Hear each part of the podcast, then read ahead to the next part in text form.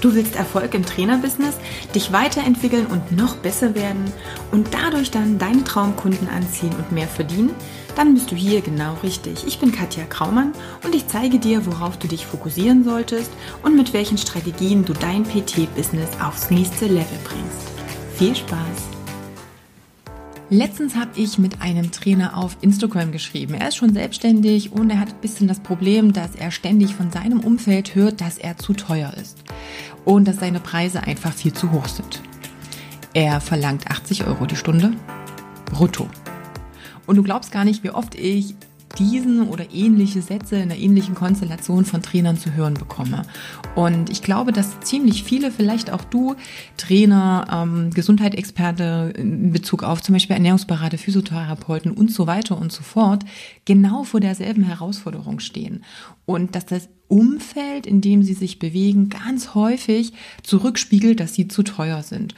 Und deshalb möchte ich dir in diesem Podcast mal ein paar Tipps an die Hand geben. Zum einen natürlich, wie du selber mit diesen Aussagen umgehen kannst und ein paar Tipps, wie du für dich dieses Problem auch langfristig lösen kannst. Also von daher viel Spaß bei der aktuellen Folge. Okay, wir sind wieder bei dem Thema, wie ermittelst du denn eigentlich deinen Preis? Wie hast du den ermittelt? Du hast ja sicherlich schon irgendwo einen Preis. Wie bist du rangegangen? Die meisten Trainer werden sich tendenziell entweder am Umfeld in Bezug auf andere Trainer, die sie kennen, orientieren, vielleicht auch ja, vielleicht haben sie auch sogar schon eine Unternehmensberatung, wo sie so aus einer ja, klassischen Beratung, ob das nur IHK oder irgendwas anderes ist, Orientierungen und Tipps bekommen haben. Ähm, ein bisschen schlimmer ist es, wenn so im Bekanntenkreis gefragt wird, so was würdest du denn dafür bezahlen? Ähm, das wird alles nicht so gut funktionieren. Ähm, ich erkläre dir auch gleich warum. Aber die Frage ist erstmal, wie kommen die meisten zu ihrem Preis? Und wie gesagt, das, das was ich eben höre, sind so diese drei Aussagen, diese drei Antworten. Ich orientiere mich an anderen Trainern. Ähm, ich hatte irgendwie mal so eine Existenzgründungsberatung oder, oder, oder. Und da hat man mir so Hinweise und Anhaltspunkte gegeben oder sie fragen halt wirklich im Bekanntenkreis. Das sind die drei meisten Antworten, die ich bekomme. Schreib mir auch gern mal, wie das bei dir war. Warum haben alle drei Vorgehensweisen ziemlich viele Nachteile und natürlich auch Konsequenzen. Zum einen, häufig sind die Trainer total verwirrt, mit denen ich dann spreche, weil sie nicht wirklich wissen, ob der Preis jetzt ein richtiger Preis für sie ist. Also das heißt, das ist so ein wahlloses Herauspicken und ein wahlloses Festsetzen von einem Preis. Und damit A, bist du wahrscheinlich zu 99,9 Prozent zu günstig für das, was du lieferst und Klammer auf, ich gehe jetzt davon mal aus, dass du etwas verkaufst, was auch einen Mehrwert hat. Also sprich, dass du mit deiner Dienstleistung auch wirklich einen Mehrwert bei deinem Kunden schaffen kannst. Klammer zu. Also wenn du Mehrwert schaffen kannst, dann wirst du zu 99,9 Prozent zu günstig sein, wenn du nach diesen drei Methoden, die ich eben genannt habe, deine Preise festsetzt. Was ist die Konsequenz jetzt daraus?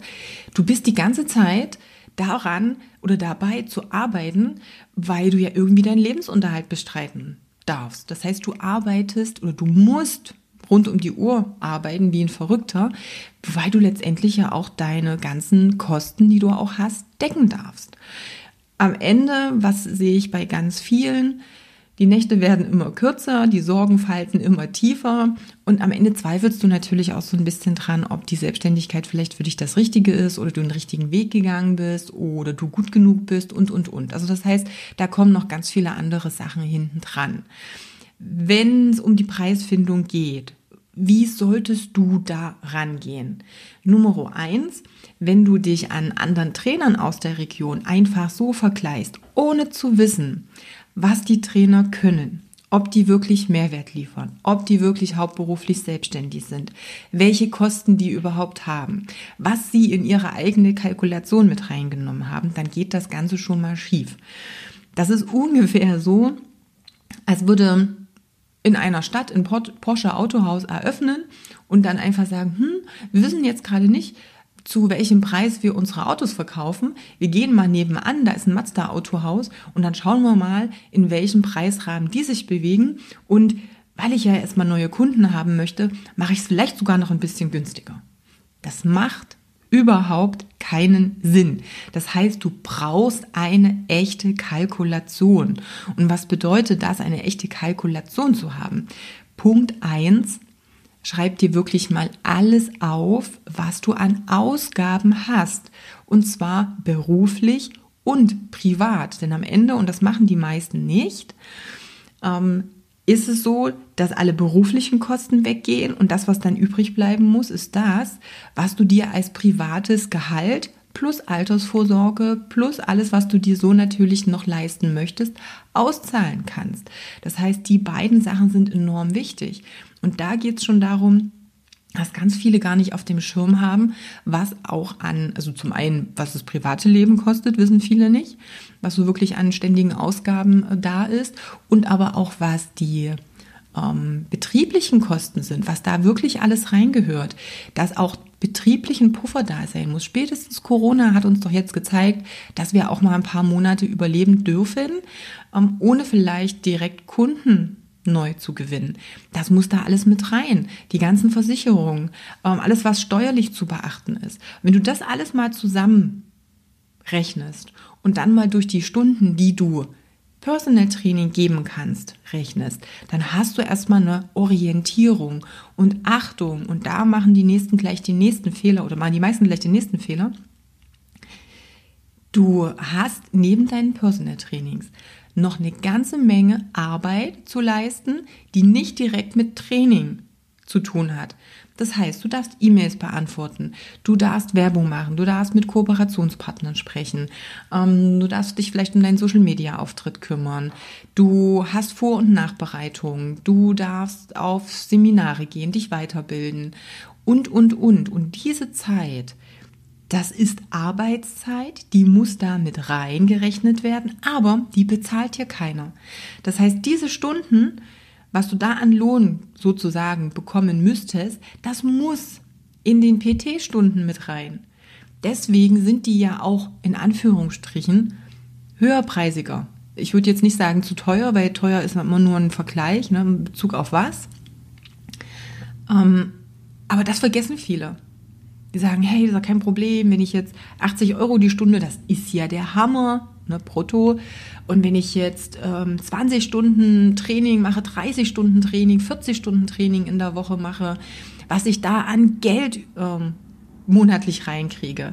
Aber die Frage ist, bist du überhaupt in der Lage und möchtest du 30, 40 Stunden PT geben plus all das, was ich eben noch aufgezählt habe. Und das, da gehört ja auch Belege sortieren, Steuer vorbereiten und, und, und, und, und, alles noch mit dazu.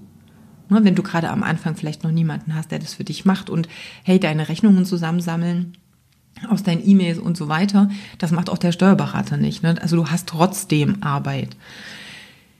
Also von daher, da braucht es eine wirklich gut durchdachte Kalkulation. Punkt. Und dann kommen wir zum Punkt zwei. Vergiss mal die Ratschläge und die Meinung von Bekannten, Familien und Freunden. Denn das Ding ist, solange das nicht der, nicht deine Zielgruppe ist, dann werden sie kein adäquates, ja, keine adäquate Meinung für dich haben. Also keine Meinung, die wirklich dir irgendwas nützt. Denn letztendlich zählt ja nur die Meinung von deinen potenziellen Traumkunden. Also von den Interessen, oder von den Interessenten, die ja auch das Problem haben, was du lösen kannst. Das heißt, du kannst nicht jemanden fragen, was er bezahlen würde, wenn er an der, an die Lösung, an der Lösung gar nicht interessiert ist. Also, wenn ihm die Lösung völlig egal ist, dann hat er keinerlei emotionale Verbindung dazu, dann braucht er es nicht. Und wenn ich etwas nicht brauche, dann sehe ich da ja auch keinen hohen Wert drin. Das ist ja klar. Wenn wir jetzt vorhin bei Porsche waren, ähm, dann nützt es denen jetzt nichts zu sagen, hey, was würdest du für einen Porsche bezahlen, eine Umfrage machen an leidenschaftliche Mountainbike-Fahrer, die irgendwie gar kein Interesse daran haben, überhaupt ein Auto zu kaufen, geschweige denn noch einen Porsche. Die halt völlig äh, abgehen, wenn sie mit ihrem Mountainbike durchs Gelände äh, radeln dürfen. Also gut, radeln tun sie dann nicht, aber du weißt, was ich meine. Also es nützt nichts, jemand anders als deine Zielgruppe zu fragen. Und das ist einer der größten Fehler überhaupt, den die meisten machen. Und davon lassen sie sich dann noch extrem runterziehen, denn klar, wenn du dich mit Freunden, wenn du dich mit Familie, ähm, wo du ja ganz viel auf die Meinung auch hältst, wo die dich auch kennen, wenn du da plötzlich gespiegelt bekommst, nee, das wäre mir zu teuer, das würde ich nicht bezahlen, klar, dass das dann auch an deinem Ego oder an deiner, sag mal, Sicherheit in Bezug auf dich und deine Dienstleistung, dass es da halt auch dran kratzt. Aber es sind einfach die falschen Menschen, die du fragst. Du kannst nur eine Recherche machen bei deiner Zielgruppe. Und je dringender das Problem deiner Zielgruppe ist, desto mehr werden sie in der Lage sein, ähm, dann auch oder bereit sein, dir halt auch was dafür zu geben, was dafür zu bezahlen. Ich hatte jetzt am Wochenende mit einer Kollegin um, mit jemandem, die halt bei mir oder die mit mir zusammen ein Seminar gemacht hat, das Gespräch, die hat auch gesagt hat, hey, Technik ist so überhaupt nicht meins und ich gebe jetzt auch die Erstellung von der Website ab, ich habe das probiert, aber da sitze ich so stundenlang und zerbreche mir den Kopf, weil ich mir die ganzen Tutorials reinziehen muss. Ich bezahle jetzt jemanden 5000 Euro dafür, dass er mir die Website halt schön macht, weil ich habe keinen Bock dazu. Ich kann es nicht, ich will es nicht. Das Problem ist für sie groß genug. Hast du aber jemanden, der das selber machen kann, würde er nie das Geld dafür ausgeben. Also auch hier, es ist Bedarf, Nachfrage regelt letztendlich auch irgendwo den Preis. Und das ist das Ding. Ne? Wenn der Kunde das Problem groß genug sieht für sich, dann würde er auch sagen, hey, das ist es mir wert. Und sind wir wieder bei ganz am Anfang, ich gehe davon aus, dass du ein Problem lösen kannst für deinen Kunden. Das ist sowieso für mich die Grundvoraussetzung, wenn du in dem Job drin bist dass es nicht nur um ein bisschen Bespaßung geht, logisch. Ja, dann gibt es vielleicht viele Vergleichsangebote, die günstiger sind und dies halt auch tun. Ja, aber wir sind hier eigentlich in einem Bereich, wo es um Problemlösungen geht. Und ähm, der dritte Punkt, und das ist eben auch, hängt ein kleines bisschen jetzt mit Punkt zwei natürlich zusammen, oder es hängt ein ganzes Stück mit Punkt zwei zusammen, wenn du deine Traumkunden kennst, wenn du weißt, für wen du ein Problem löst, dann geht es natürlich jetzt ganz doll drauf, dass Problem, die Lösung und im Endeffekt deine Dienstleistung so in den Kontext zu setzen, ihm das so anzubieten, dass er sagt, wow, es ist genau das, was ich brauche. Und hier sehe ich auch immer wieder einen ganz, ganz großen Fehler, nämlich, dass die ganze Zeit nur Features ähm, angesprochen werden, also Eigenschaften, Merkmale von einem Angebot. Was biete ich denn an? Und bei was geht es ganz viel um die Techniken oder um die, ähm, die Tools, die halt drin sind. Ich mache mit der Kettlebell dies und jenes, ich mache mit einem Functional Trainingssystem das und das. Ähm, ja, dann kann man, dann machen wir auch noch Mobility mit rein und der Kunde weiß nicht, ja, was habe ich denn davon? Der ist nicht so tief in dem Thema drin wie du. Der weiß nicht, was dadurch alles entsteht. Für ihn ist das ungefähr so, wie wenn mir jemand einen Computer verkaufen will und die ganze Zeit von äh, Prozessor XY, Grafikkarte mit keine Ahnung was und so und so viel Herz, tralala redet.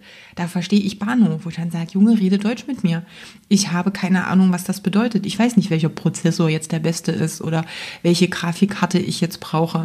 Ich meine, gut, inzwischen weiß ich so ein bisschen, um, was da so mit dem RAM, was es mit dem RAM so auf sich hat oder welche Speicher Größen sinnvoll sind. Denn was ich möchte, ist ja das Endergebnis. Was ermöglicht es mir? In dem Falle ist es so, dass ich sage, hey, ich will mit meinem Computer schnell arbeiten können. Wenn ich Videos bearbeite, dann soll das fix gehen, ohne zu ruckeln, ohne dass der ewig rödelt, bis da mal was, ein Endergebnis rauskommt. Ich will nicht ständig irgendwelche externen Festplatten anstecken müssen, um auf Sachen zuzugreifen. Ich will so viel wie möglich auf dem PC haben, damit, also viel Speicherplatz haben. Das ist das, was ich möchte. Also der Speicherplatz, die Zahl ist im Endeffekt das Feature. Das ist dieses Ding. Aber was will ich eigentlich? Ich will da ganz viele Bilder drauf haben. Oder ich muss in der Lage sein, viele Videos da bearbeiten zu können. Ich möchte, dass es schnell geht, dass es ohne Ruckeln, ohne lange Ladezeiten funktioniert. Das ist das Endergebnis, was ich haben will. Mit welchem Prozessor, ich ist wahrscheinlich auch alles falsch, was ich da sage, aber ich habe, wie gesagt, da wirklich keine Ahnung von und gehe davon aus, dass du meistens Kunden haben wirst, die keine Ahnung von deiner Materie haben. Deswegen sind sie deine Kunden, deswegen begeben sie sich in deine Hände. Die wollen das Endergebnis haben. Und deshalb übe dich in Kundenkommunikation. Was möchte denn mein Kunde haben und wie würde er das ausdrücken? Und lass diese ganzen Features weg. Das Ende ist letztendlich, wenn wir nochmal zusammenfassen, also Punkt 1, mach eine richtige Kalkulation für dich und schätze nicht, was andere vielleicht kalkuliert haben oder ob sie damit recht haben. Schau, dass du wirklich in der Kommunikation oder in dem, Wert deiner Dienstleistung dich an deinen Interessenten und Traumkunden orientierst und nicht an Freunden und Bekannten und übe dich in Kundensprache und stelle immer das Endergebnis in den Vordergrund und nicht die Tools und Features, die du verwendest. Wenn du das machst, dann wirst du zum einen auch merken, dass die Kunden überhaupt kein Problem mit deinem Preis haben aller, aller spätestens.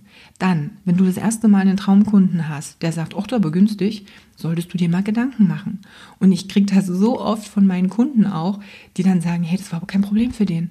Oh Gott, ja, ich habe mich überhaupt nicht getraut. Aber das erste Mal, wenn ich sowas verkaufe und dann plötzlich auch so ein gutes Feedback bekomme, wenn der Kunde überhaupt nicht zuckt beim Preis und es ganz im Gegenteil entspannt bleibt und sagt, ach, das ist ja nett, kein Problem, dann wirst du merken, hey, das geht. Es gibt diese Menschen, denen es es wert ist, Geld in dich zu investieren, weil du die Lösung für ihr gesundheitliches Problem bist. Und das haben wir ja bei den meisten Fällen. Ne? Das heißt, ähm, du wirst sicher.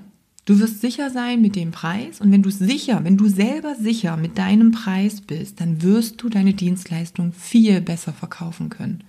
Das ist es halt. Ne? Du hast nur dann ein Problem, das nach außen zu kommunizieren, in die Sichtbarkeit zu gehen, in einem Verkaufsgespräch sicher zu sein, wenn du, also wenn es ein Disconnect zwischen Sicherheit von dir in Bezug auf deinen Preis gibt. Also wenn da irgendwo was hängt, dann hast du immer diese Unsicherheit, bist du sicher mit deinem Preis, dann ist es überhaupt kein Ding, weil dann wirst du ganz entspannt auch in Verkaufsgespräche reingehen können.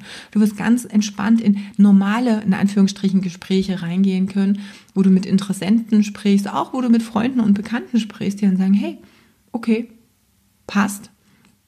Jeder merkt deine Unsicherheit und die dürfen wir natürlich ablegen. Und wenn du diese drei Punkte beachtest, dann wirst du merken, dass du diese Sicherheit auch erlangst.